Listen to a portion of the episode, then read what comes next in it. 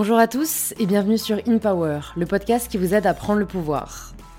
Vous le savez, chaque mardi, un nouvel épisode sort sur In Power, et celles et ceux qui sont abonnés au podcast ont peut-être remarqué qu'il n'y a pas eu de nouvel épisode la semaine dernière.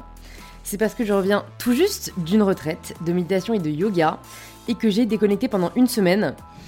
Vous me connaissez, on veut du vrai, donc je me voyais pas trop partager un épisode programmé. Donc ce que je me suis dit, en revanche, après la retraite, c'est que j'aimerais beaucoup recevoir son organisatrice Anaïs.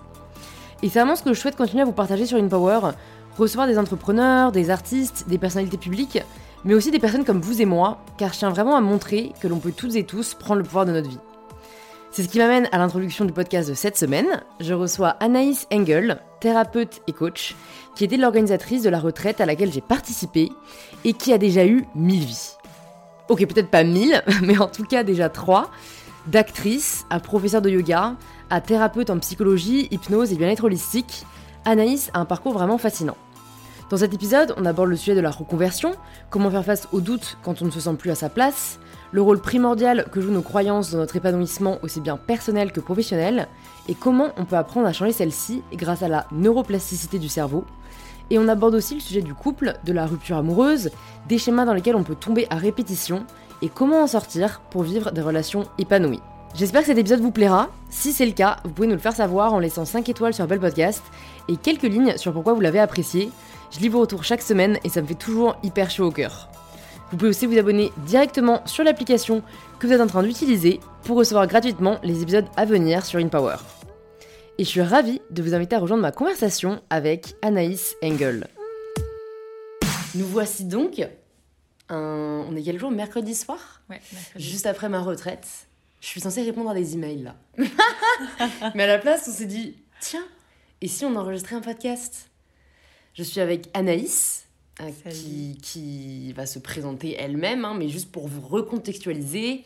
Celles et ceux qui me suivent sur Insta savent, j'ai fait une retraite de méditation et de yoga pendant une semaine. Putain, c'est vraiment passé vite. Hein. Aux États-Unis, où habite, euh, où habite Anaïs, qui est l'organisatrice de cette retraite, d'où je ressors très apaisée. Voilà, je, je vous renvoie vers euh, le post que j'ai fait. Euh, un peu, euh, un peu euh, résumé, j'allais dire sum up. Je suis désolée si là il y a des anglicismes qui vont bien dans le podcast parce que dedans, là. parce qu'on est entre des Français et des Américains et des Américaines, donc euh, voilà. La retraite était en anglais aussi, donc. euh, Ouais. Et bon, voilà, je, parle déjà trop, donc euh, Anaïs, chère Anaïs, pour celles et ceux qui ne te connaissent pas encore, est-ce que tu peux te présenter de la façon dont tu le souhaites? Merci Louise. Alors, euh, qui suis-je? Alors oui, moi je m'appelle Anaïs et je euh, j'habite aux États-Unis depuis un an et demi et je m'installe en tant que, que thérapeute. C'est hyper étrange en fait aujourd'hui comme terme. On ne sait plus ce que ça veut dire thérapeute, comme on ne sait plus vraiment ce que ça veut dire coach. C'est vrai que c'est des termes qui émergent, qui ont commencé à émerger il y a quelques années, qui émergent de plus en plus, qu'on utilise un peu à outrance, et on ne sait plus vraiment ce que ça veut dire. Alors moi, ce que je fais, euh, moi j'ai étudié la psycho, j'ai étudié euh, le coaching, la PNL, j'ai étudié l'hypnose. Euh, avant ça, j'ai surtout été prof de yoga. Alors c'est rigolo, j'ai pas du tout commencé comme ça, j'ai commencé par euh, euh, un conservatoire d'art dramatique à Londres. Euh, parce qu'à l'époque, bah, c'était ma passion et quand on m'a demandé quelles études je voulais faire, bah, j'ai commencé par m'inscrire en hippocagne et juste avant de, rentrer en prépa, je me suis dit non mais en fait j'ai pas du tout envie de faire ça. Je me suis dit j'ai un flashback de moi deux ans plus tard complètement malheureuse, toute pâle, avec des cernes jusqu'en bas des joues et je me suis dit non mais c'est fini, j'ai pas envie de ça. Qu'est-ce que j'ai vraiment envie de faire? Bah, Une école de théâtre. Donc j'ai auditionné à Londres et, euh, et j'étais prise. Bon alors, ouais, là il faut déjà que je mette un petit stop parce que, parce que ma curiosité euh, s'aiguise. D'où te vient cette prise de conscience? Parce que à 18 ans, euh, c'est déjà super jeune pour euh, dire non à euh, la voie toute tracée, la sécurité, les attentes sûrement de ta famille. Qu'est-ce qui fait que déjà tu te dis ça et que tu le courage de complètement chambouler tes plans euh, en fait pour aller vers l'inconnu Bah, ouais, alors je t'ai fait un résumé un peu rapide, mais en effet, c'était pas si simple que ça. Euh, j'ai déjà confronté le regard, de mes parents et surtout le, jugement qu'ils pouvaient avoir dessus, c'était pas forcément facile. Donc, quand j'ai pris ma décision de pas rentrer en, prépa, j'ai pas tout de suite. euh, euh, je me suis pas tout de suite tournée vers le théâtre pendant quelques mois pour me chercher, pour être sûre. J'ai fait six mois de droit. J'ai passé mes premiers examens de droit avec succès. Mais alors vraiment, je j'étais pas, pas à fond dedans, quoi. Et, euh, et je me souviens encore, j'étais à Lyon à l'époque, donc moi je, suis lyonnaise, et donc j'étais à Lyon, je me suis inscrite en, dernière minute, en dernière minute quand je, je ne suis pas rentrée en prépa, je me suis inscrite à la fac de Lyon, à Lyon 3, en droit. Et euh, je partais de chez mes parents tous les matins et je prenais le métro pour aller jusqu'à la fac. Et je me souviens encore de ce jour où j'ai eu un, un, flash, en fait, où j'ai levé la tête et je me suis rendu compte que je croisais toujours les mêmes personnes dans le métro, qu'ils étaient toujours plus ou moins habillés pareil. Bon, bah, ça, très bien. Euh, mais, mais toujours avec, surtout, habillés pareil en termes de d'humeur, de, visage, tu vois, l'habillage, quand je te parle d'habillage, je me souviens pas de leurs vêtements, mais je me souviens de leur habillage d'expression sur leur visage. Euh, je me souviens d'avoir toujours ce, visage qui était terne, qui était euh, mal éveillé, qui était un peu tristoun parfois. Et je regardais autour de moi et personne n'avait vraiment l'air heureux euh, à 7h30 le matin, à 8h le matin, d'aller bosser, en tout cas de prendre ce métro-là dans cette direction-là ou d'aller à la fac, etc. Alors il y en a sûrement qui étaient heureux autour de moi, mais alors c'était pas la perspective que j'en avais. Et je me dis qu'en fait, ces gens-là, c'était sûrement le miroir de ce que j'avais à l'intérieur. C'était sûrement moi-même qui me projetais sur les autres. Et je me suis rendu compte que c'est moi qui étais, qui était vraiment pas heureuse là-dedans, quoi. Donc je me suis dit, non, je veux pas passer ma vie comme ça, à, suivre un chemin qui est pas le mien. Euh, et je me suis. J'ai un peu freak out, tu vois. Je me suis. J'ai eu un, peu une prise de panique, si tu veux.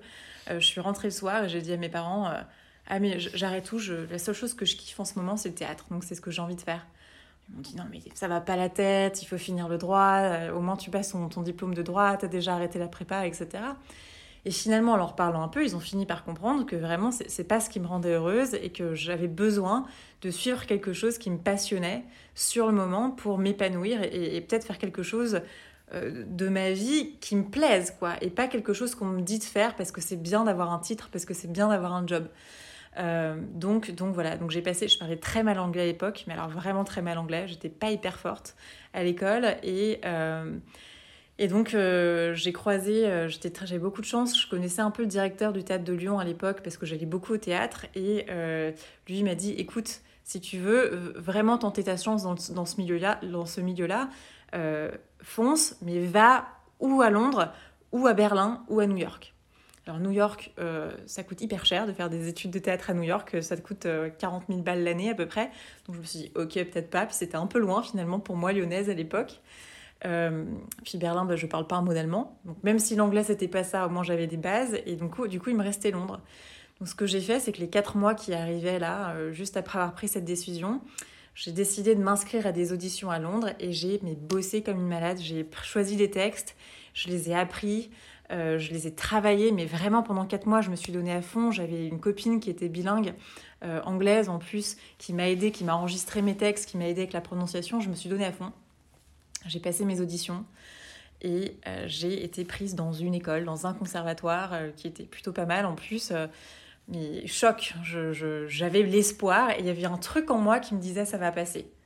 Et je pense qu'en fait, ils étaient intéressés par mon profil. Je m'étais un peu aussi entraînée, mais ça, c'est, je l'ai un peu faké, tu vois, c'est fake it until you make it. Mais alors vraiment, mais 100%, une fois que tu passes ton audition avec le texte que tu connais, après, tu as, les questions, tu vois, tu as les questions du jury. Et c'est passé Donc je me suis retrouvée là-bas. Donc je fast forward un petit peu. J'ai, j'ai, j'ai adoré mes études là-bas, j'ai adoré faire du théâtre et parce que je me suis découverte.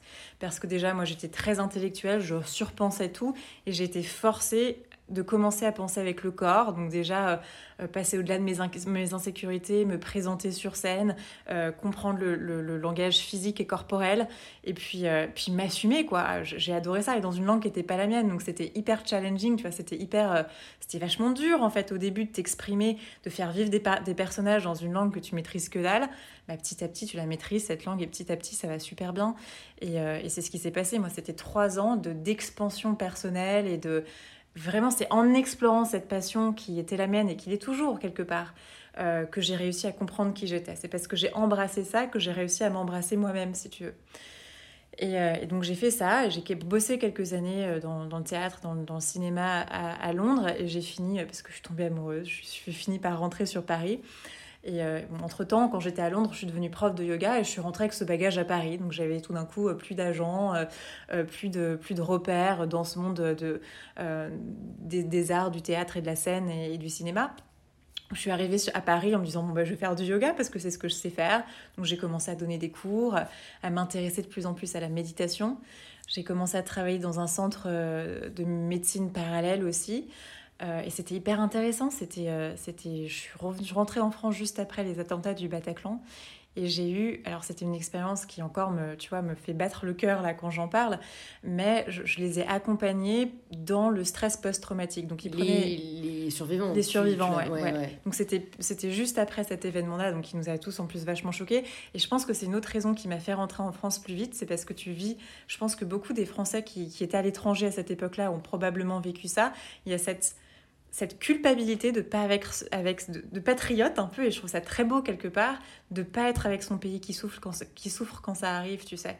Donc je suis rentrée euh, je suis rentrée un peu dans cette époque là et quelques mois plus tard j'ai rencontré euh, quelques personnes donc qui étaient des survivants de cet événement là et j'ai commencé à bosser avec eux euh, notamment avec de la méditation et du yoga donc travailler sur le corps, sur l'ouverture et une approche différente à l'émotion, au traumatisme qui s'ancre dans le corps. Il y en avait quelques-uns, par exemple, qui n'arrivaient plus à bien marcher, qui avaient des jambes qui fonctionnaient plus beaucoup, euh, parce qu'il y avait tout un centre émotionnel ici qui était complètement bloqué, une peur de ne pas pouvoir fuir, une peur, euh, il y a une partie d'eux-mêmes qui n'arrivait plus à avancer, tu vois, symboliquement, métaphoriquement, ils n'arrivaient plus à avancer. Donc petit à petit, en revisitant le mouvement, ça les a vachement aidés.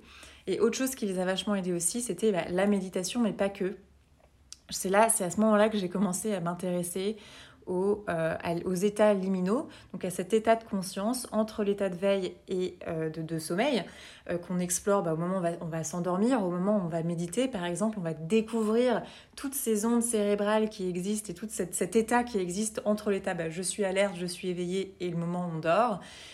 Et quand on est dans cet état-là, on devient hyper, on est hyper euh, on, est, on, est, hyper sensible à la suggestion, mm. c'est ça. Et c'est à ce moment-là aussi qu'on va pouvoir euh, commencer à jouer avec l'esprit pour lui faire comprendre certaines choses. Donc passer au-delà des traumas, l'observer sous un nouvel angle, accepter certaines choses. Alors attention, on peut pas, dans un état liminal, je mets l'accent sur tout de suite parce que souvent ça fait un peu peur, on dit oh on va faire ce que ce qu'on veut de moi. C'est pas du tout vrai, c'est-à-dire qu'on a toujours un système de valeurs au fond de nous qui est tellement fort que ça on peut pas aller au-delà de ça.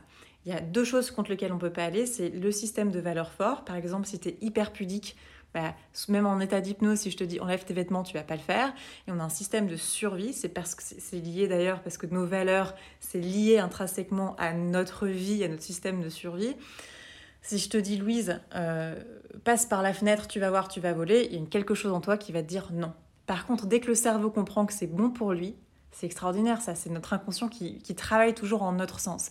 Dès que tu lui expliques, c'est un peu comme un enfant si tu veux, dès que tu lui expliques bien les choses, il comprend et il va avancer dans ce sens-là.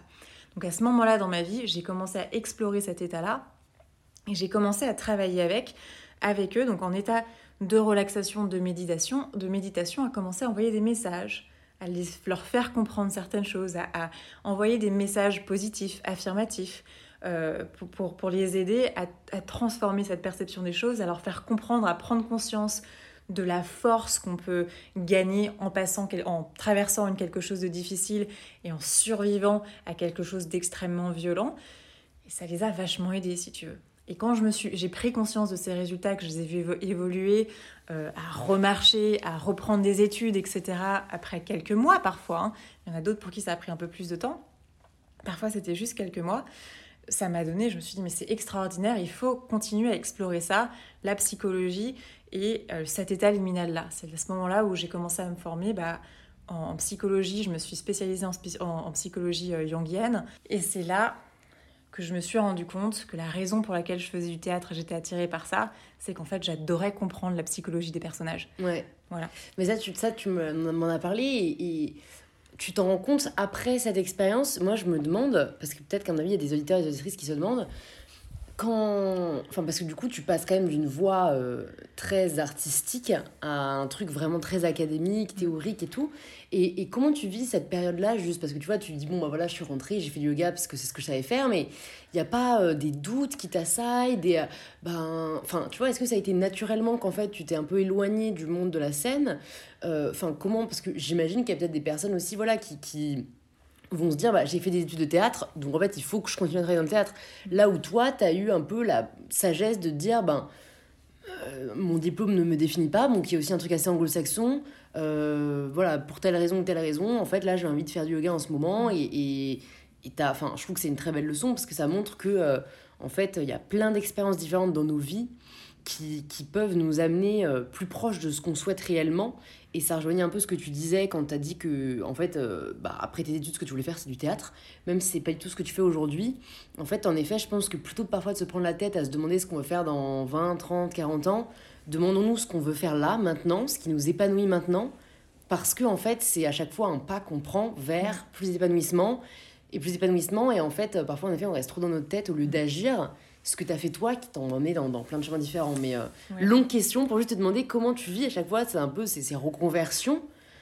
Parce que c'est pas des périodes faciles. Mais, mais tu as raison, en fait, c'est plein de doutes. Et c'est ce doute-là, il est, il, est, il est hyper bénéfique parce qu'il nous fait avancer et il nous fait poser les bonnes questions qui affirment les bonnes affirmations et les, et les, les bonnes réponses, j'ose pas vraiment dire ça, mais qui nous entraînent vers des questions qui nous font encore plus grandir. Et cette, cette question-là, te dire, mais en fait, euh, tu t'es pas senti un peu bizarre de pas continuer à faire du théâtre? Et bah, si, en fait. J'avais même euh, mes parents un peu derrière moi euh, qui me disaient, mais le théâtre, le théâtre, euh, t'as fait des études comme ça quand même, donc il faut peut-être que tu y retournes. Et il y avait une partie de moi qui avait envie d'y retourner parce que j'ai adoré vivre de ça, j'ai adoré l'expérience que j'en ai fait sur le coup. Mais il y a des petits trucs qui n'étaient pas 100% moi non plus. C'est-à-dire que j'ai adoré peut-être 60-70% de ça. Il y avait mon attention qui était un peu tiraillée vers l'ailleurs, intéressée par quelque chose d'autre. Et, euh, et, et, bon, si j'ai adoré la scène, en fait, c'est j'ai eu l'impression pendant cette période où je me suis construit, où j'ai repris des études, où je me suis formée à nouveau, je me suis dit mais pourquoi est-ce que j'accumule toutes ces formations là Mais qu'est-ce que je vais faire de ma vie? Mais il y a une petite chose en moi qui arrêtait pas de me dire continue continue et suis ce que tu aimes faire. En fait, j'ai jamais su ne pas suivre ce que j'aimais faire. J'ai jamais su faire autre chose que ce que j'aimais vraiment faire. À partir du moment où je suis sortie de l'école, que j'étais un adulte euh, euh, capable de prendre ses propres décisions, d'avoir testé un peu, puis, puis, puis un, pris une, une, bouchée de cette liberté-là, ça m'a complètement intoxiquée et j'ai pas su revenir en arrière, si tu veux, et c'est sûrement une très bonne chose. Mm. Dès que j'ai goûté à cette liberté, je me suis dit, ok, Maintenant, je fais ce que je veux de ma vie et, je suis guidée par mes passions et par ce que j'aime, parce que c'est la seule chose que je sais faire bien. Donc j'ai fait du théâtre et ensuite je me suis intéressée à autre chose et j'ai accumulé ces trucs et je me suis dit mais qu'est-ce que c'est c'est quoi ces trucs que j'accumule? Comment est-ce que je les lis les uns aux autres? Est-ce qu'ils font sens en, en fait ensemble? Et en fait je me suis rendu compte que c'était toutes les cordes que je pouvais accrocher à mon arc et que aujourd'hui ils font sens. Pourquoi? Parce que aujourd'hui, parce que j'ai appris à mettre dans la peau d'un personnage, même les personnages les plus euh, dangereux, les personnages qu'on aime moins, etc. au théâtre au travers de mes études et mon expérience après, bah, j'ai appris ce que c'était que le non-jugement, que d'accueillir quelqu'un sans juger par exemple. Donc aujourd'hui pour moi c'est hyper facile d'accueillir quelqu'un en séance et de l'écouter pleinement avec tout mon cœur parce que cette compassion-là, je l'ai appris sur scène et je, je l'ai appris au travers de mes personnages. J'ai appris qu'en fait, ce que j'ai en face de moi, quand j'accueille quelqu'un, c'est un potentiel de moi-même c'est qu'on est tous capables de tomber dans cette dépression, dans une obsession, dans une violence, quelle qu'en soit la noirceur. On a tous ça quelque part, quelque part en nous et que tout le monde a le droit d'être accompagné vers la lumière. Mm. Et ça, je l'ai appris au travers de l'expérience du théâtre. Le yoga, ça m'a appris, ça m'a poussé encore plus dans cet esprit de compassion et, d'amour, en fait. C'est une pratique qui m'a aidé à m'ancrer, à, à avoir une nouvelle vision de moi-même, à accepter mon corps, parce que moi, j'ai beaucoup de alors voilà, ce qui m'a beaucoup intéressé aussi en psycho, c'est les troubles du comportement alimentaire. Moi, j'étais à fond dedans. Quand je suis arrivée à Londres, alors le théâtre m'a beaucoup aidé à accepter mon corps comme un, comme et tous ses muscles comme quelque chose de puissant pour me porter sur scène. Le yoga m'a fait aimer mon corps, tu vois. Euh, la méditation aussi, mais c'était un processus, tu vois. Ça a pris du temps de sortir d'un trouble du comportement alimentaire et d'arriver à un stade où on est complètement bien avec la nourriture, ça m'a pris plusieurs années, si tu veux, plusieurs années où je me suis j'ai appris à me comprendre et où je me suis, où je me suis tournée vers des thérapeutes quand j'ai commencé à, comprendre l'outil thérapeutique, tu vois. Euh, donc ça, c'était, c'était vraiment un cheminement hyper intéressant. Et ensuite, toutes ces expériences-là, le yoga, les retraites de yoga, prendre conscience, par exemple, et tu l'as vécu cette semaine, qu'en, une semaine, d'intensif, de retraite, de, de, travail sur soi, et ben c'est pas comme euh, euh, voilà, on fait notre cours et après on est replongé dans la vie euh, speed de Paris ou d'une ville ou de, notre réalité, que parfois on se reprend un peu dans la gueule, tu vois. C'est là, on, vit on vit cette expérience-là et on a le temps d'intégration, donc on lâche pas le morceau, on intègre, on apprend encore et après on en rajoute une couche et on en rajoute une couche. C'est comme un, c'est comme un fast forward, tu vois. C'est une façon d'aller beaucoup plus vite. Mm.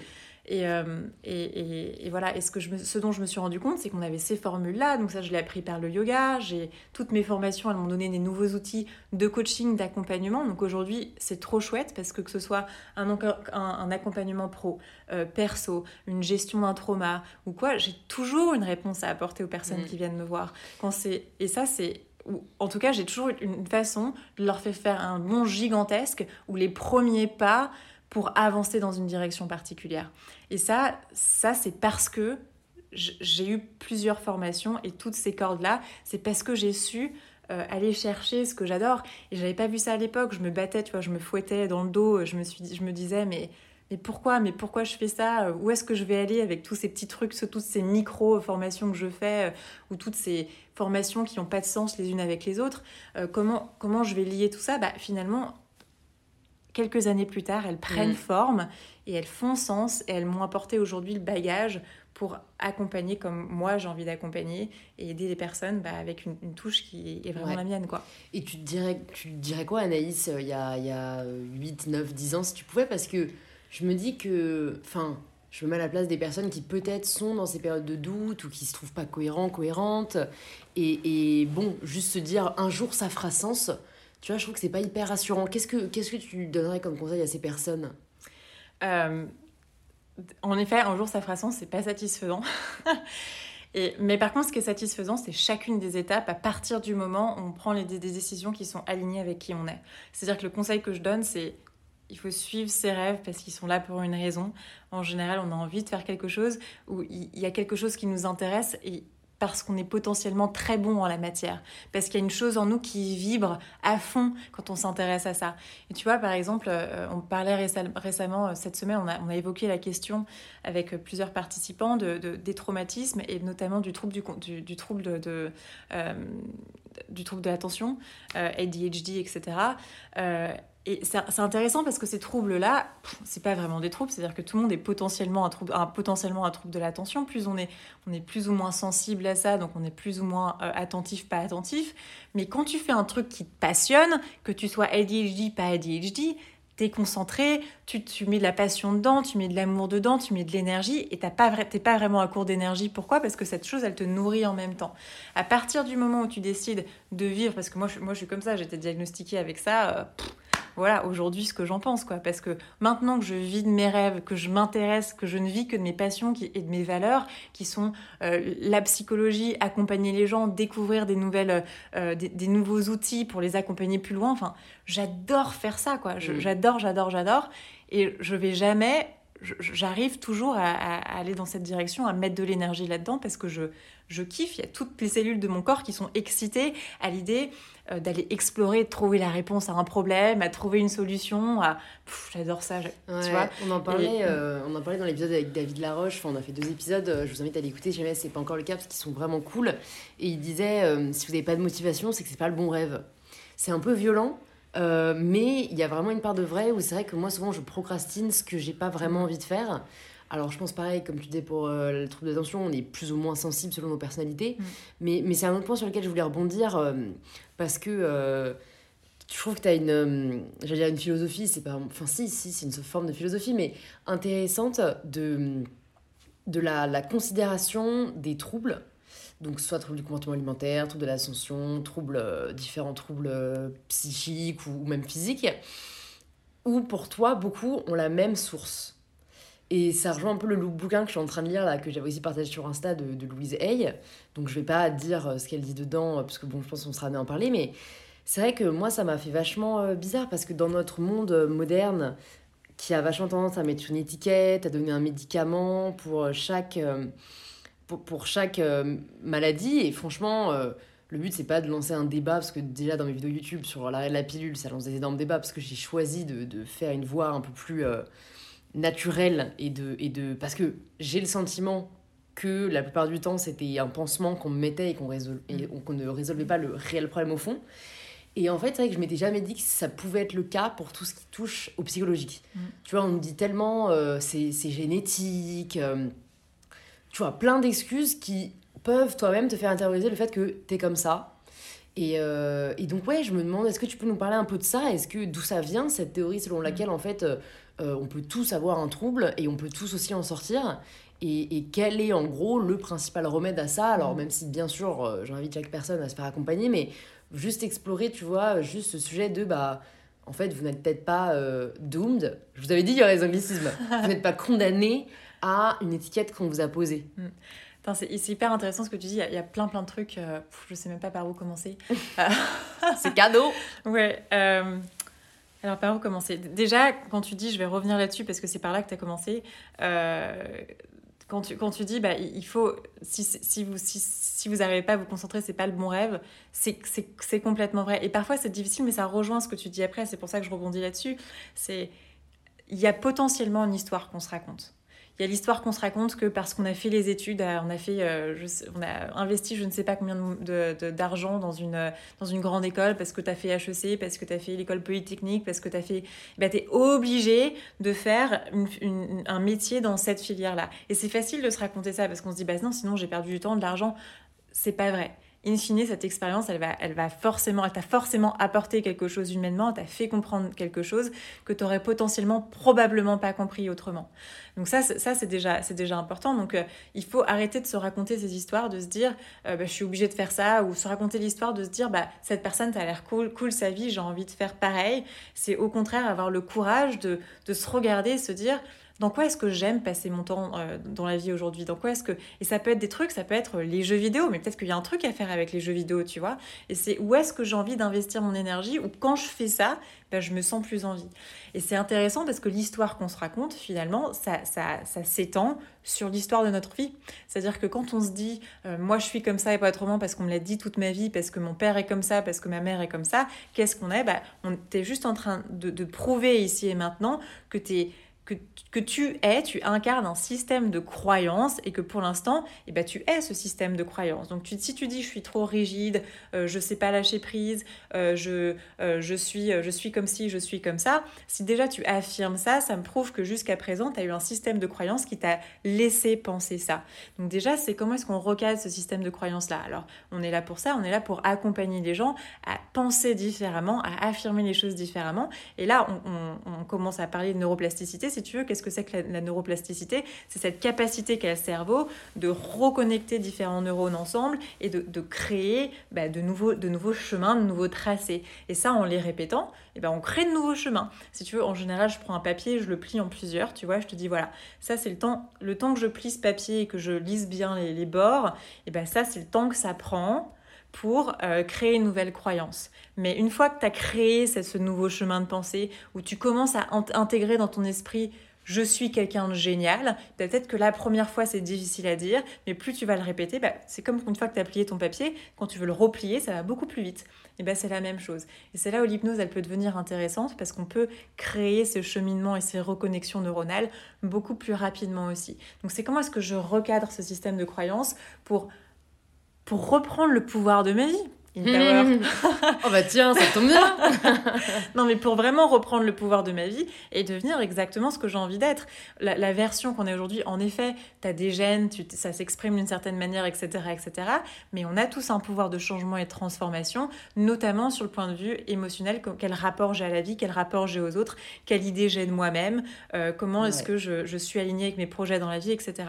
Et, et ça va encore plus loin que ça c'est ça, c'est le système de croyance. Mais en effet, parfois c'est difficile. Pourquoi? On est beaucoup plus suggestif à certaines périodes que dans d'autres. C'est euh, euh, entre 0 et 6 ans en général. Et dans cette période de notre vie, on est vraiment en train de se construire euh, notre identité, notre, nos croyances vis-à-vis de nous-mêmes. Alors quand on est enfant et qu'on apprend qu'on ne sait même pas parler, qu'on apprend ce que c'est que le monde, eh ben on intègre, on est hyper suggestif à ce qu'on entend autour de nous, ce que nos parents vont nous dire, ce que les adultes autour de nous vont nous dire, ce qu'on va voir dans la ce qu'on va plus ou moins essayer de comprendre tout seul.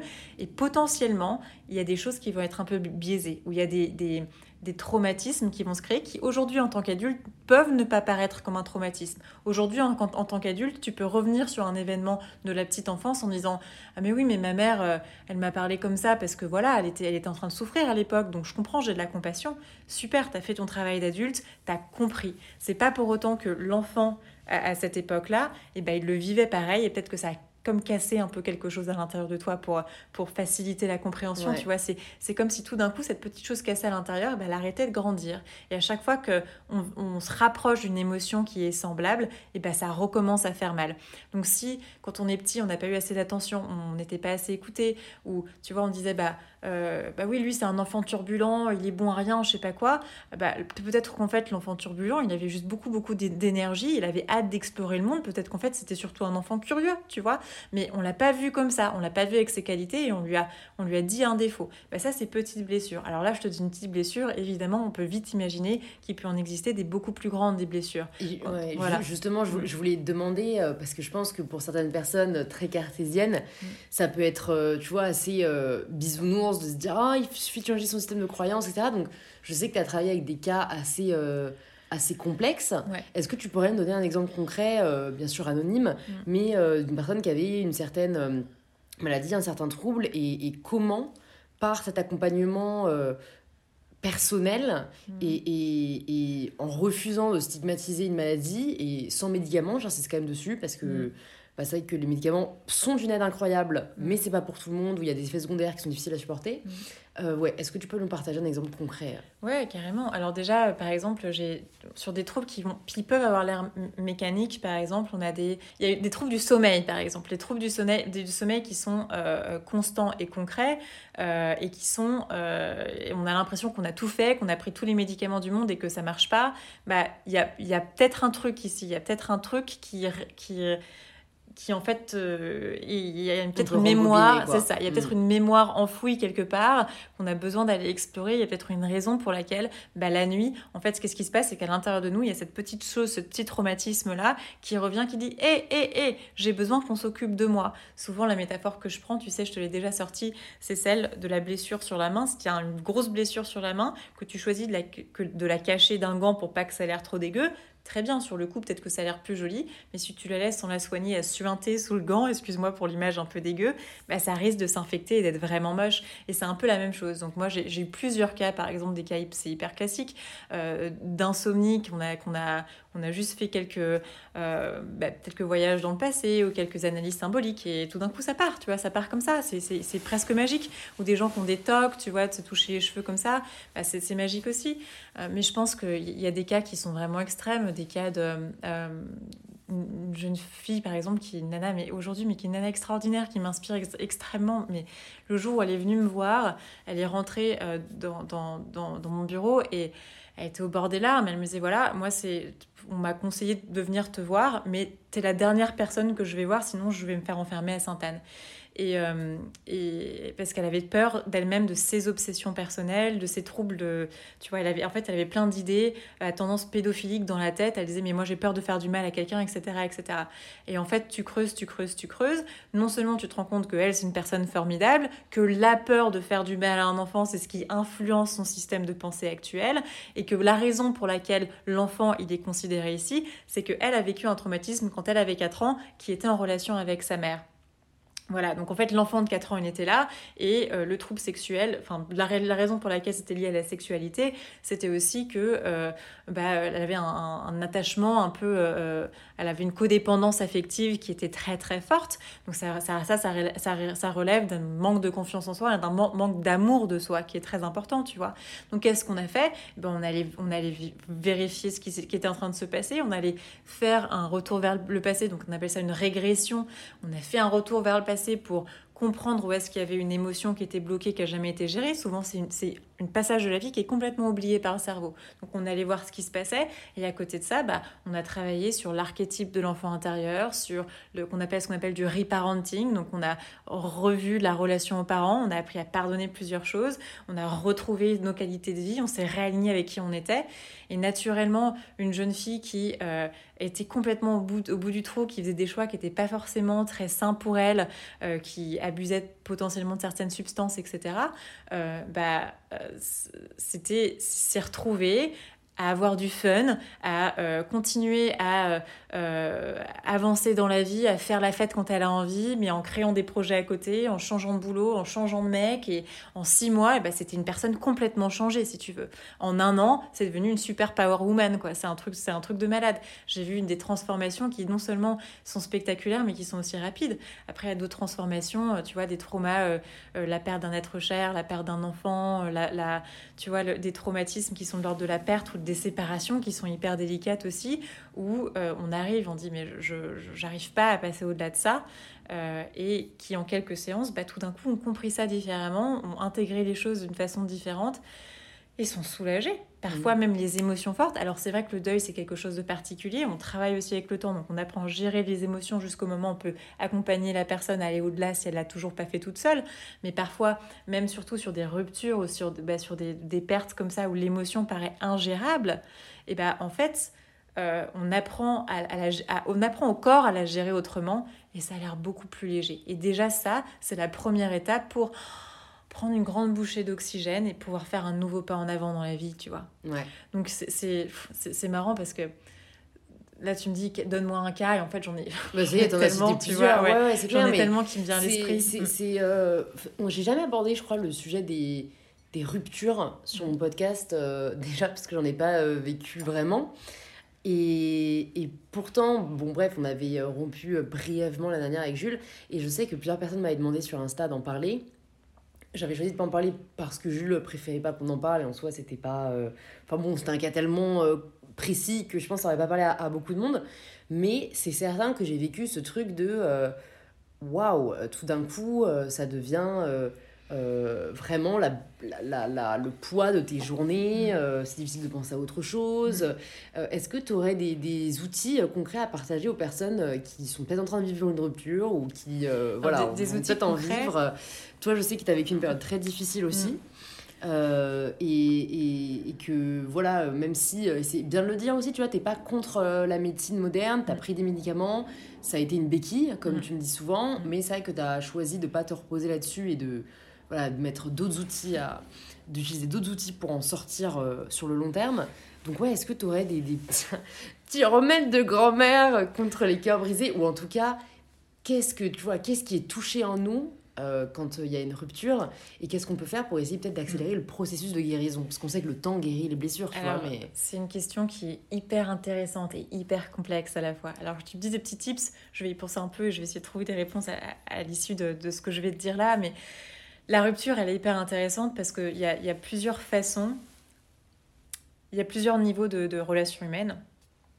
Et euh, alors, je vais décrire les plusieurs, les plusieurs cas qui existent et ça pourra potentiellement aider plusieurs, les personnes à comprendre comment ça marche. Et mine de rien, déjà comprendre comment ça marche, comprendre ce qui se passe, ça nous apaise quelque part. Ça nous apaise déjà parce qu'on se dit Ah, ok, ça nous aide à mettre les choses en perspective et déjà c'est une source d'apaisement.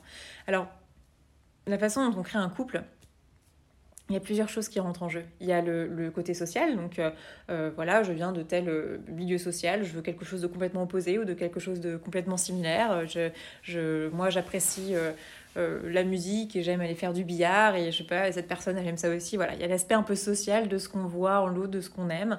Il y a l'aspect physiologique qu'on ne maîtrise pas, c'est le côté animal en nous, on ne sait pas pourquoi, on aime une odeur, il y a une hormone qui nous attire on se rend pas hyper compte parce qu'on n'a plus ces sens-là qui sont assez développés en tant qu'humain, mais ça joue un rôle dans pourquoi on est attiré par l'autre.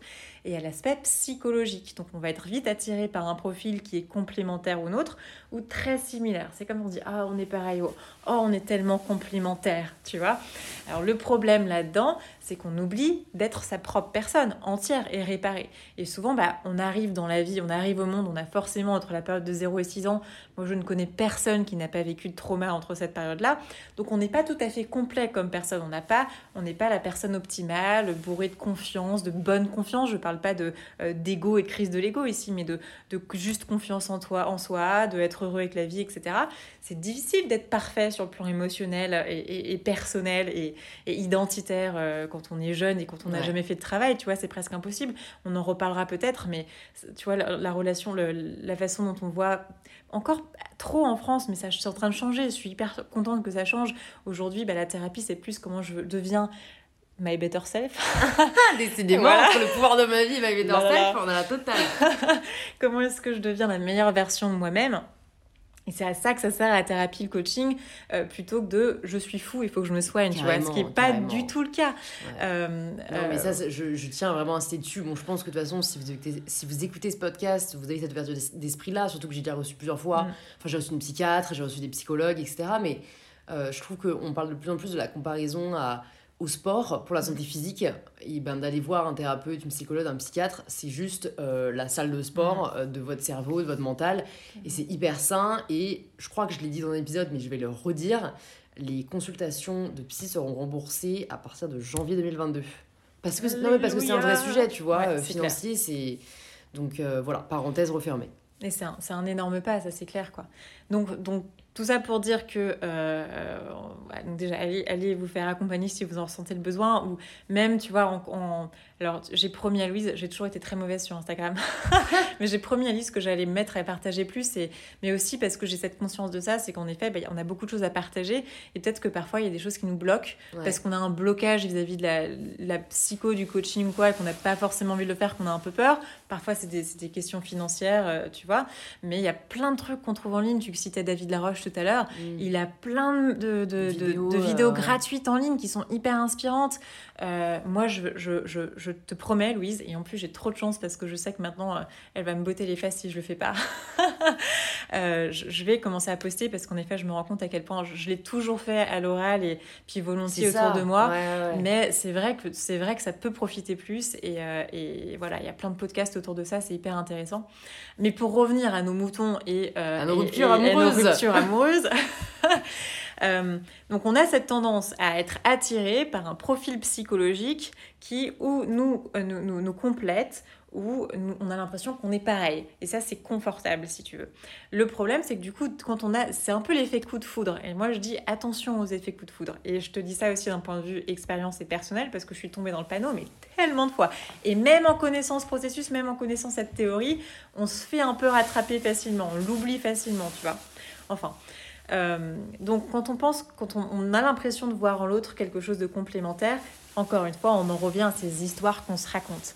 On idéalise l'autre facilement, on se raconte des histoires, on a l'impression qu'on est parfait l'un pour l'autre, etc. Et on entre dans cette période qu'on appelle la période lune de miel, qui dure en général entre 6 ans et entre 6 ans. si seulement. Entre 6 mois et un an, c'est ça. Entre 6 mois et un an. Euh, et, et, cette période-là, on a l'impression que l'autre est parfait, il y a tout qui se passe bien, etc. Puis petit à petit, on rentre de plus en plus dans l'intimité, dans la vie de l'autre. Ça arrive souvent avec les couples, par exemple, qui aménagent ensemble très vite. Et on a quelques désillusions, on se dit ok, bon, je vais rien dire, je choisis d'oublier ça, je choisis de pas le voir. Et petit à petit, c'est un peu comme de la peinture qui s'écaille, on commence à voir les vraies couleurs de l'autre. Et là, on, arrive euh, à, une, période du couple qu'on appelle le couple conflictuel, où, il y a des, bah voilà, des conflits qui viennent, etc ce qui n'est pas forcément malsain, on va comprendre pourquoi. Où là, bah, on commence à voir l'autre pour ce qui est vraiment. On se rend compte que bah, la complémentarité, finalement, bah, ça s'emboîte pas si bien que ça. Il y a des petites fuites par-ci, par-là, ou qu'on n'est pas exactement pareil, même si on l'avait cru. Mais on est tellement encore en train de se raccrocher à l'idéal de la lune de miel qu'on se dit, j'ai pas envie d'y croire. Et ça, c'est un peu dangereux parce que ça nous empêche d'évoluer. Alors, il y a deux issues à ça, où, bah, au bout d'un moment, ça s'use tellement. Euh, ça suce tellement cette, cette relation et cette, euh, cette, cette, cette, tension entre l'un et l'autre que ben, on finit par rompre, ou on, on, apprend l'un de l'autre, si, on est, si, on, si on est assez ouvert et si on a envie d'apprendre et si on croit en son couple, on peut apprendre et avancer. Et ça, je suis sûre qu'il y a plein de couples, potentiellement des gens qui nous écoutent, qui ont vécu ça, où on a appris par l'autre. On a, on, a, on, a, on a grandi par l'autre et avec l'autre. On a tous les deux réussi à grandir tellement qu'on est ce qu'on est redevenu un couple harmonieux. On appelle ça un couple divin. On a fini par comprendre qu'on n'est pas, on n'est pas si complémentaires que ça, qu'on n'est pas pareil, qu'on est deux individus qui sont forts et que 1 plus 1 égale 2, mais que 2 c'est harmonieux aussi. L'autre, l'autre cas de figure, c'est quand il y a rupture. Quand il y a rupture, euh, alors où on n'agit pas, on reste pareil et on a encore envie de vivre dans l'illusion, c'est-à-dire être attiré par quelqu'un bah, qui a l'air complémentaire, mais quand il est complémentaire, c'est qu'il est aussi blessé que nous. Alors voilà, nous on soigne ses blessures par l'autre ou avec l'autre en allant voir un, un, psy, un thérapeute, un coach ou quoi, ou pas. Peut-être que l'expérience de la vie va nous apprendre autrement, on grandit ensemble. Mais euh, si, si on fait rien à ce niveau-là et si on se dit bah, je vais juste en trouver un autre, il est possible que bah, on n'ait pas passé son Oedipe, euh, on n'ait on pas soigné un trauma, etc. Et on va être redirigé vers le même type de personne. Donc tu, tu, sais, parfois on dit qu'on a un type d'homme ou de femme. C'est exactement ça. C'est on va être repoussé vers le même type de personne et on risque de vivre la même histoire encore et encore. Et on a tous dans nos, dans nos, dans nos cercles une copine ou un copain qui me dit mais c'est toujours pareil, je revis toujours la même histoire, c'est toujours les mêmes mecs, pourquoi je peux pas tomber sur quelqu'un de bien? Potentiellement, il y a un traumatisme ici qui date de l'enfance et qui nous fait, fait qu'on a envie, qu'on est attiré par, ou parce qu'on a envie de sauver quelqu'un de... Euh, voilà, ou parce qu'on a le complexe du sauveur, on a envie de sauver, ou parce qu'on tombe amoureux de papa et papa c'est pas forcément quelqu'un de 100% Elsie, euh, ou parce que voilà, il y a plein de raisons, il y a plein de sources, de, plein de traumatismes différents qui font qu'on va tomber sur euh, le connard ou le salaud ou le voilà j'ai pas envie de forcément de citer des noms mais quelqu'un qui ne nous convient pas et on refait cette histoire là alors au fur et à mesure si on accumule au, bout d'un moment on apprend petit à petit et potentiellement on va commencer à changer d'homme. De, type d'homme ou type de femme hein, d'ailleurs. Je vois pas pourquoi je dis c'est type d'homme ou type de femme. On prend conscience de ça euh, la deuxième solution, c'est que tu dis Ah, il y a peut-être un truc qui va pas. Et là, tu choisis de potentiellement te faire aider, de soigner tes blessures. Et tu vas passer au-delà de euh, euh, cette, cette entonnoir qui te faisait avoir l'impression d'être attiré juste par un type de personne. Et tout d'un coup, naturellement, mais parce que toi, tu vas te guérir et que tes blessures vont, vont plus être les mêmes, que psychologiquement, tu vas évoluer, tu vas pas être la même personne, tu vas être plus heureuse, plus sereine également. Tu vas, je encore une fois, je parle au féminin. Pourquoi? Parce que je l'ai vécu moi-même. Hein, donc, c'est une je vous raconte ma propre histoire aussi en, par la même occasion, même si ça, ça a été théorisé, hein, c'est un vrai truc que je te raconte. Euh, si on est une personne qui est plus heureuse, mieux dans ses baskets, etc., euh, et ben, on risque d'attirer quelqu'un qui est plus heureux, mieux dans ses baskets, plus, plus sain, plus aligné, etc. Donc quand on fait ce travail-là, on s'épanouit intellectuellement, émotionnellement et identitairement, et on commence à être intéressé par des personnes psychologiquement comme nous, c'est-à-dire plus soignées, plus stables, etc. Mm. etc. Donc l'important ici, c'est de se dire, bah voilà, si j'ai vécu un truc de difficile, ou j'apprends petit à petit de mes erreurs, ça risque de prendre du temps, mais ça peut être une telle grosse claque dans ta gueule que tu veux aussi comprendre rapidement, mais ça peut être très douloureux, ou ça peut être aussi après une rupture, bah, je peux me faire aider déjà sur le plan de vie émotionnel si ça a été traumatisant, parce que bah, il y a certains, certains couples et certaines relations, on, peut, on peut citer rapidement la relation du euh, sauveur et du, du narcissique, par exemple, qui sont qui, sont extrêmement difficiles. C'est difficile de se remettre d'un couple comme ça. C'est des profils particuliers qui ont tendance à s'attirer. Je ne vais pas partir dans l'explication de ce que c'est, mais voilà. Mais ça, c'est un type, mais il y en a plein d'autres types. On va, on va être tombé dans un schéma qui nous fait du mal encore et encore. Et bah, si on accepte d'aller voir quelqu'un, de se faire aider, de soigner nos blessures, de devenir quelqu'un de plus épanoui, on va attirer un autre type de personne dans notre vie. Et naturellement, on va directement se pencher plus vers le couple harmonieux en fait, où la période de tension, bah, elle va pas forcément exister. Et peut-être aussi qu'on va, qu'on va, on va entrer dans une relation de façon un peu différente, on va moins avoir de coups de foudre, mais le coup de foudre, encore une fois, c'est un faux ami. Alors parfois ça marche quand on évolue vers un couple harmonieux petit à petit. Je dis pas que c'est ça existe jamais, mais je dis parfois il faut faire attention parce que c'est peut-être révélateur d'une blessure. Et peut-être que ça on peut changer de façon de tomber amoureux, on change de personne dont on tombe amoureux et ça arrive naturellement, il y a rien à faire. Et naturellement, c'est comme parfois naturellement on a l'impression qu'on rencontre personne, et ben c'est peut-être qu'on a un blocage, qu'on a l'impression qu'il y a une carapace autour de nous et qu'on rejette tout le monde. Peut-être qu'en fait que c'est une blessure et qui et quand on enlève cette blessure, bah, tout d'un coup, on va voir qu'il y a plein de gens qui nous intéressent.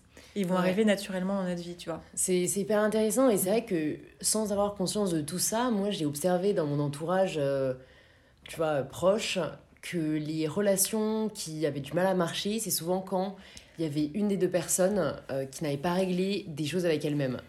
Et ça, c'est vrai que je trouve ça très libérateur quand on se rend compte, et je tiens vraiment à inciter dessus parce que bon, euh, j'en parle dans le livre que j'écris aussi, mais c'est arrêtons d'investir dans le potentiel de quelqu'un, en fait. C'est euh, investissez dans ce qu'est la personne maintenant, et ce n'est pas votre rôle d'aider quelqu'un à devenir son idéal. Euh, c'est, je sais que parfois on a envie d'y croire, etc. Mmh. Mais pour vous préserver, vous, notamment, tu l'as dit, des pervers narcissiques et, et d'autres types de personnes qu'on n'a pas envie d'avoir dans sa vie, c'est faut savoir vraiment parfois se choisir soi. Et je sais que c'est hyper difficile quand on aime quelqu'un. Mais en fait, enfin voilà, même si vous aimez quelqu'un et que vous êtes dans cette situation, dites à la personne, il faut que tu travailles sur toi-même en fait. Et c'est pas moi qui vais te soigner, il faut déjà que je me soigne moi-même. Et si on est fait pour être ensemble, on se retrouvera, mais quand tu auras travaillé sur toi-même. Et cette personne vous aime vraiment, elle fera le travail. Mm. Et je pense vraiment que c'est important d'insister là-dessus parce qu'en effet, enfin, on pourra pas avoir une relation saine si la personne en face de nous n'a pas travaillé sur elle-même. Et si parfois nous-mêmes, parfois on est la personne dans ce, dans, ce, dans ce duo, dans cette dynamique, qui doit faire du travail sur elle-même. Souvent, c'est les deux d'ailleurs. Mais voilà, euh, je trouve que c'est vraiment important d'insister dessus, où parfois on se blâme parce que voilà, une relation ne marche pas. Et comme tu dis, souvent c'est des schémas répétitifs. Et ben c'est Mhm. juste un indice Mhm. qu'il y a une blessure et qu'on doit travailler dessus et que tout le monde se sentira mieux après, quoi. Écoute, tu l'as, tu l'as vachement bien, tu l'as vachement bien dit. C'est vrai que euh, déjà, on peut pas, on, on peut pas décider de changer l'autre. On peut, on peut, on peut jamais changer l'autre. On peut une raison pour laquelle il a envie d'évoluer, de se transformer. Et, c'est, et moi, je préfère utiliser évoluer, se transformer, parce que pour de vrai, tu changes pas son essence vrai, à la personne. Mais tu peux le faire évoluer, le faire grandir, tu peux le soigner. Tu vois, parfois, les, les gens, même les narcissiques, c'est pas des, des gens qui sont profondément mauvais, même si c'est ça qu'ils vont partager avec le monde sous, sous, quelques, sous certaines formes, tu vois. C'est des gens qui sont profondément blessés, tu vois, c'est bête. Mais, euh, euh, et ça, cette décision de se soigner, d'aller mieux, d'évoluer, c'est une décision qu'on ne peut que prendre pour soi-même. S'il y a quelque chose en nous qui dit, bah, je veux pas, je suis pas prêt, ça ne marchera pas. Ça ne- bon, surtout, on va pas le faire en fait. On va Mm. pas faire le travail. Et t'es bien placé euh, au cours de cette retraite, par exemple. On a tous évolué cette semaine. C'est du boulot d'évoluer. Ouais, ouais. c'est du boulot. Mais ce qui est chouette, c'est que toutes les, les- toutes les marges de ce process, euh, bah, de ce processus, c'est satisfaisant et ça nous apporte une certaine joie, une certaine satisfaction. Euh, et c'est vrai que c'est très important de rappeler bah, qu'on n'est pas là pour sauver l'autre, qu'on peut pas sauver l'autre, qu'on qu'on ne peut que se sauver soi-même et que souvent, euh, c'est difficile de dire que c'est toujours l'autre le problème. Tu vois, c'est intéressant ce que tu disais à l'instant. L'autre n'est pas responsable de nous rendre heureux. Quand on est avec quelqu'un parce qu'on a l'impression que la personne nous rend heureuse, c'est la preuve fondamentale qu'on a quelque chose en nous à soigner. Qu'on est, on est responsable de son propre bonheur.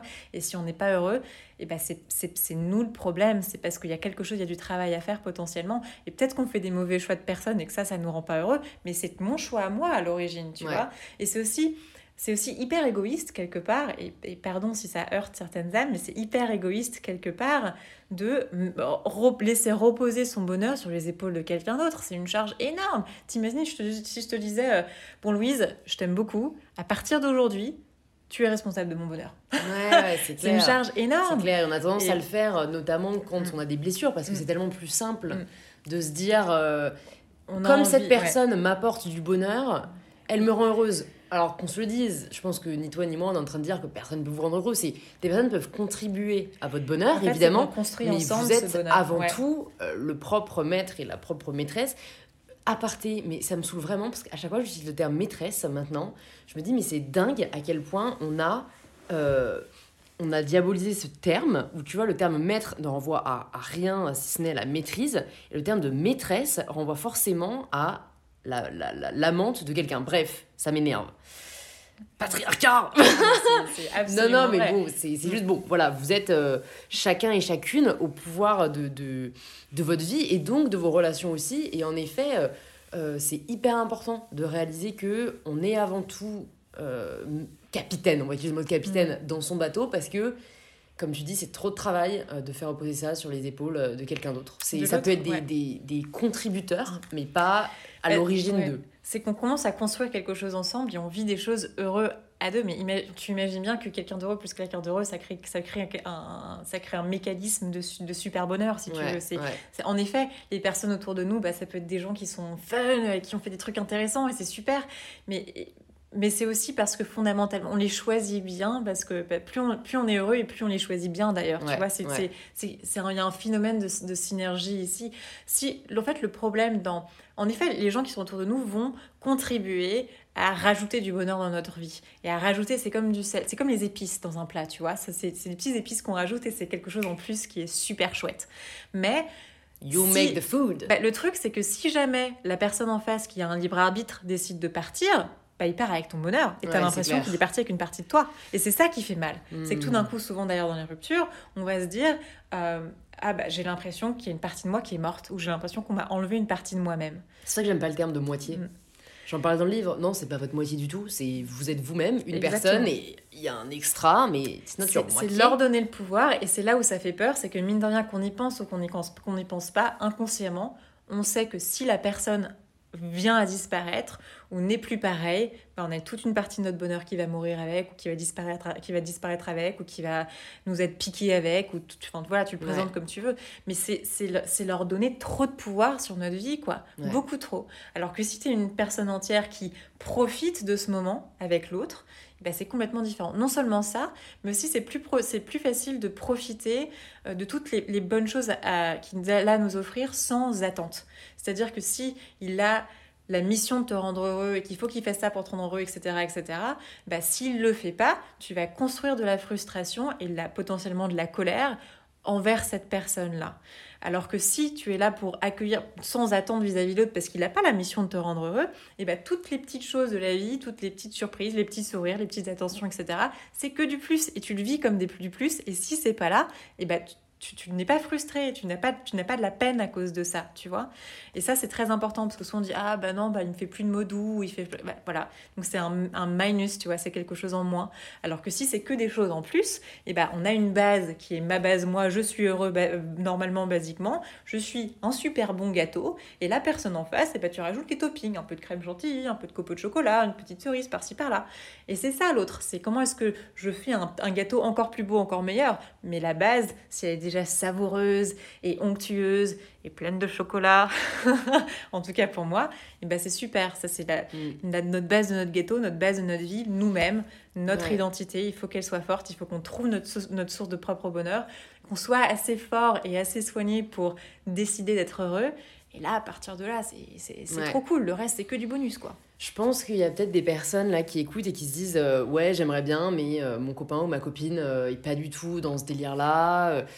Enfin voilà, tu vois, il y a aussi forcément quand nous on a envie de changer, qu'on sait que la personne en face est potentiellement voilà, vraiment la, bonne personne, ou en tout cas quelqu'un avec qui on a envie de passer euh, du temps, euh, mais qu'elle est moins réceptive. Je pense au livre parce que je sais que ça peut être un bon moyen euh, doux d'entrer dans une phase de changement. Mhm. Est-ce que tu aurais des livres à nous recommander, à lire pour nous ou à offrir pour entrer peut-être dans cette démarche d'évolution? Je trouve que c'est en effet un terme encore plus pertinent que changement. Parce que, euh, bon, personnellement, j'ai lu les livres ces dernières semaines qui m'ont vachement aidé. Et, euh, bon, encore une fois, je les ai partagés sur Insta, mais je pense que tu en as d'autres qui peuvent mhm. nous aider. Alors, laisse-moi réfléchir. Euh, et en effet, parfois, on se dit que, en fait, ouais. Vas-y, vas-y. je prends mon temps. Euh, alors en effet, il y a quelques bouquins que je peux recommander. Euh, je, vais, je vais en profiter juste pour dire sur quelque chose que tu as dit qui est, qui est, hyper intéressant en disant, bah, en fait, si ça dépend de l'autre, euh, peut-être que j'arriverai pas à le changer. bah, c'est vrai.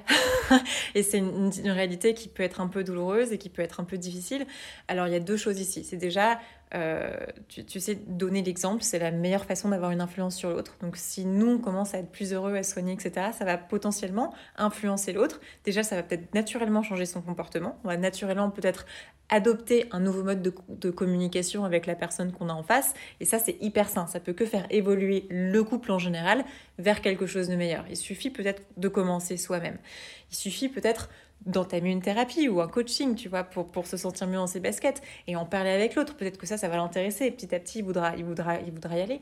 Il est possible aussi, qu'on, si on est dans une relation un peu toxique, que ces changements-là, bah, ils n'aient pas envie de se faire. C'est-à-dire que quelqu'un d'hyper toxique, il n'aura pas envie de changer. Il, pourquoi? Parce que s'il a un ego les personnes narcissiques sont comme ça, mais ce ne sont pas les seules. Si l'ego, il est tellement blessé, c'est-à-dire que si on a été tellement blessé quand on était jeune, qu'aujourd'hui on est devenu une personne un peu toxique, bah souvent c'est très difficile de regarder à l'intérieur de soi-même. Pourquoi? Parce que bah, ça fait mal. Ça fait mal de se dire j'ai tout à reconstruire à l'intérieur. Donc on, ne va pas le faire. C'est des, des, types de personnalités qui naturellement vont pas aller voir un psy, vont pas aller voir un coach, où ça va être extrêmement dur de les, porter vers la première séance. C'est trop d'énergie à perdre si tu veux. Donc c'est peut-être prendre conscience de ça quelque part. Et c'est vrai qu'en entamant un processus de changement, bah, si on en couple avec une personnalité un peu toxique, ça risque d'être le cas. Si en effet, là tu me parles de gens que oh bah mon mec il veut pas changer, je sais pas quoi. Si vous avez l'impression qu'il y a un besoin de changement, bah ou on commence soi-même et on entraîne potentiellement l'autre dans un changement ou, activement, voilà, dans une évolution ou activement ou parce que moi je change ma relation à l'autre et que de fait, eh ben, il y a une nouvelle synergie dans le couple. S'il y a un refus en face, alors et, que ça ça change pas et que ça peut-être parfois ça empire, et eh ben déjà faut se poser des bonnes des, bonnes questions si tu veux.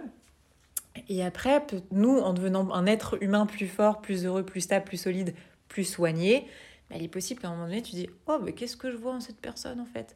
Donc potentiellement, il risque d'avoir un changement. Mais attention, ce que je, dis là, ça, ça peut faire peur parce qu'on peut se dire, pour quelqu'un qui a une tendance à être un peu codépendante, par exemple, on peut se dire Ah, mais j'ai pas envie de partir, ça fait super peur. Mais quand on est soigné, on n'a plus peur on est hyper fort. Et on commence à se dire, ah bah cette relation, je vois en quoi elle est bien pour moi et je vois comment je peux apporter de l'énergie pour soigner le couple. Et c'est possible, je l'ai vu plein de fois. C'est vraiment possible. En commençant un changement qui vient de nous-mêmes, on commence toujours... À, le changement, il est forcé de venir du jeu. On ne peut pas changer le tu. Il faut qu'il vienne du jeu, mais ça peut provoquer une nouvelle synergie dans le couple. Si on grandit, il est possible qu'on se rende compte que la personne en face potentiellement est toxique, mais, mais parce qu'on est grand, on a grandi, parce qu'on est soigné, parce qu'on est évolué, on n'a plus peur, on se casse et ça devient facile. Tu vois. Donc ça c'est le cas de figure des toxiques, mais pour à mon avis des personnes qui sont juste sceptiques mais qui sont pas fermées au changement, mm. est-ce que tu as des livres à recommander? Alors des livres à recommander. Dans ce cas particulier, dans ce cas particulier là. Mm. Bah en fait non non, c'est là c'est assez euh, large ce que je te demande parce que au fond euh, cette personne là, enfin le but c'est pas de lire des livres sur le couple, mm. tu vois, c'est à chaque fois on en revient à la même chose, c'est euh, comment on soigne ses blessures. Enfin, c'est ça dont tu nous parles depuis le début. Alors, il y a un livre que je sais que tu as lu euh, qui s'appelle les, les cinq blessures qui empêchent d'être soi-même de Lise Bourdeau. Bordeaux, Bourbeau, Bourbeau, ouais. J'ai une petite dyslexie de DAB, ça m'arrive super souvent. Et alors, ce nom-là, voilà. Euh, alors, oui, il y a le, les cinq. Voilà, alors ce que. Attends, je me redresse. Vas-y. Excuse-moi, tu vas devoir faire plein de coupes. T'inquiète. Alors, oui, il y a un, un, livre, en effet, que je, je peux te recommander, mais tu l'as déjà lu je recommence. Donc oui, il y a en effet un livre que je peux recommander, je sais que tu l'as déjà lu, ça s'appelle Les cinq blessures qui empêchent d'être soi-même euh, de Louise Bourbeau. Lise Bourbeau. Euh, de Lise Bourbeau. Qu'est-ce que je dis, Louise? Ouais Attends, je recommence encore. je vais y arriver. Euh, alors en effet, je peux commencer par un livre qui m'a beaucoup marqué personnellement, je sais que tu l'as lu également, qui s'appelle Les cinq blessures qui empêchent d'être soi-même de Lise Bourbeau. Euh, qui est un, super bouquin, qui est une très belle première approche de la psychologie jungienne et qui, euh, voilà, qui rassemble un peu euh, certaines blessures décrites par Jung. Donc elles sont pas forcément toutes présentes, mais elles sont, mais c'est essentiel si tu veux. Elle, elle, elle démocratise le langage psychologique et c'est ça qui est important. Elle le fait super bien. C'est hyper accessible. C'est des bouquins qui sont tout petits, qui sont très faciles à lire. Les premiers chapitres sont un peu une claque dans la figure quand on n'a pas forcément envie de voir où est-ce qu'on pêche un peu, tu vois, où est-ce qu'on n'est pas forcément bien construit ou bien soigné.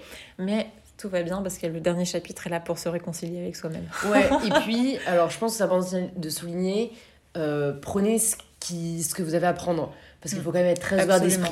Euh, elle est très croyante, donc ça parle pas à tout le monde. Elle, elle, elle, est très dans le euh, vous avez choisi vos parents. donc, vrai. Voilà, faut être très ouvert d'esprit. Mais je suis d'accord que euh, le fond est très enrichissant. Ouais, c'est ça. C'est complètement ça. C'est souvent comme ça que je le présente aussi à, certaines passions à, qui je recommande ce bouquin. Après, d'autres bouquins pour continuer d'apprendre à se connaître. Alors, j'ai deux choses à recommander. C'est un bouquin qui est sorti cette année, qui est super, qui est sorti en anglais et qui est en train d'être traduit en français. Donc pour ceux, qui sont anglophones parmi vous, ça peut être, ça peut être une, lecture hyper chouette à, commencer. Sinon, la, version française va sortir dans pas si longtemps parce que c'est un bouquin qui a un succès euh, extraordinaire, qui est devenu top-seller euh, du New York Times, Time super rapidement également. C'est un bouquin qui s'appelle How to Do the Work, qui a été écrit par euh, un docteur en psychologie hyper moderne avec une approche très jungienne également qui s'appelle Nicole Lepera. Euh, psychologue holistique. Exactement. Alors ça c'est son, en fait c'est son nom sur Instagram, figure-toi. C'est pour ça que j'en parle. Ah, parce que si tu veux si on veut parler des comptes à suivre par exemple et des, des, sources intéressantes à aller explorer, mais allez la suivre. Elle s'appelle The Holistic Psychologist. Euh, The Holistic Psychologist sur Instagram. Elle poste hyper régulièrement et franchement, mais allez vous abreuver de tout ce qu'elle poste là-dessus super simple à comprendre et ça peut vous aider à comprendre certains de, vos, de, de, ces, de, ces, ces, schémas qui se reproduisent, pourquoi est-ce qu'on retombe dans le panneau et surtout comment se soigner soi-même. Alors son bouquin il est super parce qu'il est vraiment sur la guérison, il est basé, alors c'est un guide, c'est pas un thérapeute, hein, mais c'est un guide qui peut nous aider à comprendre, ça peut être un premier pas vers, vers une guérison. Euh, c'est sur ce qu'on appelle le reparenting, donc c'est soigner ses blessures, ses relations à ses parents, à soi-même en tant qu'enfant. Et ce bouquin, il est super bien fait. Je le note aussi. Franchement, euh, Je le recommande. Donc, Ouais. ouais, euh, Lise Bourbeau, euh, Michel Petit-Colin et ce bouquin How to Do the Work. je dirais que ça, ce sont mes trois recommandations. En plus d'aller chercher sur YouTube ces choses qui Ouais. vous intéressent. Franchement. super. Bon, bah écoute, je vais te poser les deux dernières questions que j'ai à te poser. Si tu pouvais entendre quelqu'un au micro d'InPower, qui est-ce que ce serait? Hmm. Qui est-ce que ce serait? J'ai le droit français-anglais? Ouais. Elle Euh, cette nana-là, et en vrai, je pense que tu la contactes, il est possible qu'elle te- qu'elle Mm. l'accepte, quoi. Euh, même, même, même si t'es française et que ça doit être un peu bizarre pour elle, tu vois, mais euh, c'est une nana qui a l'air super. Ouais, Nicole Lepera, c'est une nana qui est, qui, qui est brillante et qui parle de psycho comme personne. Après, Emma Watson. Fan. si tu nous écoutes Ouais. Écoute, la dernière question, tu la connais, c'est qu'est-ce que ça signifie pour toi prendre le pouvoir de sa vie? Ah, on en a parlé juste avant. Euh, bah pour moi, c'est prendre le pouvoir de sa vie, c'est apprendre à se connaître finalement. C'est, c'est, c'est être capable, être, avoir le courage d'arrêter de se raconter des histoires et, et de connaître, d'apprendre à reconnaître ses valeurs, c'est-à-dire où est-ce que je mets de l'énergie dans ma vie, où est-ce que j'ai envie d'en mettre et de commencer à vivre comme ça, commencer à, à, vivre en fonction de ce qu'on aime et en, fonction de ce qu'on a envie de donner au monde. À partir du moment où on arrive à, comprendre quelles sont nos valeurs, c'est-à-dire arrêter de se raconter nos valeurs. Souvent, quand on dit c'est quoi vos valeurs? Euh, Pour moi, euh, c'est la générosité, l'argent, la famille. Alors, oui et non, déjà c'est hyper vague, on ne sait pas ce que ça veut dire. Ou parfois on dit bah, la famille en premier parce que ça fait bien, mais pour de vrai, bah, si t'es quelqu'un qui passe que euh, deux heures par jour avec ta famille, ça se trouve, il y, a un- autre centre d'intérêt. Si ça se trouve, c'est pas ça ta première valeur, et c'est ok. Et c'est apprendre à se connaître pour savoir qui on est, peut-être apprendre à se soigner pour apprendre, pour savoir reconnaître qui on est et, donner au monde toute la lumière qu'on a à partager. C'est qu'à partir du moment où on partage sa vérité avec le monde, ses vraies passions, son vrai amour, qu'on a un vrai impact. Et ça, tu, tu sais mieux que personne. C'est parce qu'on vit de ses passions et parce qu'on les partage qu'on a un vrai impact sur ce monde. Et pour moi, prendre le pouvoir de sa vie, c'est reconnaître ce qui nous passionne pour être hyper bon, pour aller vachement plus loin et pour partager tout ce qu'on a à partager avec ce monde. Génial. Merci beaucoup Anaïs pour cette conversation hyper euh, enrichissante, hyper intéressante. Pour les personnes qui nous suivent et qui veulent en savoir plus sur toi, sur ton travail, peut-être travailler avec toi, où est-ce que tu veux qu'on les redirige? Euh, écoute, je peux, je peux te donner mon mail en vrai, mais je suis, je suis mentorée, coachée par Louise pour être plus présente sur Instagram. En soi, je suis présente sur Instagram, c'est juste que jusqu'à présent, je n'ai pas énormément posté, euh, mais j'ai promis de faire euh, au moins deux posts par semaine à partir de maintenant. Donc je dirais que franchement, Instagram, c'est une bonne Ouais, base et en plus, ouais. ça va me pousser à être de plus en plus présente et à être postée de plus en plus euh, pour vous. Oui, donc c'est Anaïs Angle. Angle, c'est ça. En, fait, en, anglais, ça se lit Anaïs's Angle et c'est un peu, c'est genre le point de vue d'Anaïs. Mais, euh, mais Mais voilà. tu postes en français, c'est Mais je poste en français, ouais, je poste en français voilà, et je poste et- dans les deux langues en fait. Ouais. Et euh, je poste toujours en français Et parce tu que aides dans les deux langues aussi, ouais, euh, et t'accompagnes dans les deux langues. j'accompagne dans les deux langues, en anglais, en français. Et j'adore ça, je trouve ça hyper, euh, hyper intéressant en fait d'être entre deux cultures et de, Ouais, de s'enrichir des deux, et de partager euh, même euh, bah, tout ce qu'on a partagé Ouais. dans les deux langues. super. Donc Bah, voilà. écoute, je mettrai ton Insta et ton mail dans les notes du podcast. Et ben, je te dis à tout de suite parce qu'on va aller manger. Ah, j'ai trop hâte, je commence à avoir trop faim. Bisous, merci beaucoup Anaïs. Merci Louise. Si vous entendez ce message, c'est que vous avez écouté l'épisode jusqu'au bout, et pour cela je vous dis un grand merci. C'est peut-être que l'épisode vous a plu, inspiré ou touché, et si c'est le cas, ça nous fait toujours hyper plaisir de voir vos stories en train d'écouter le podcast. Vous pouvez nous taguer, anaïs-angle et mybetterself, pour que l'on puisse le voir et interagir avec vous. C'est aussi en le conseillant autour de vous et en laissant 5 étoiles sur Apple Podcast que vous permettez au podcast de grandir, et n'hésitez pas à y laisser quelques lignes en nous disant ce que vous avez apprécié dans cet épisode, mais aussi ce que l'on pourrait améliorer. Si vous souhaitez écouter d'autres épisodes inspirants, il y a plus de 170 épisodes qui sont déjà disponibles sur InPower. Vous pouvez les trouver directement sur l'application que vous êtes en train d'utiliser. Et je vous dis donc à très vite pour un tout nouvel épisode d'InPower.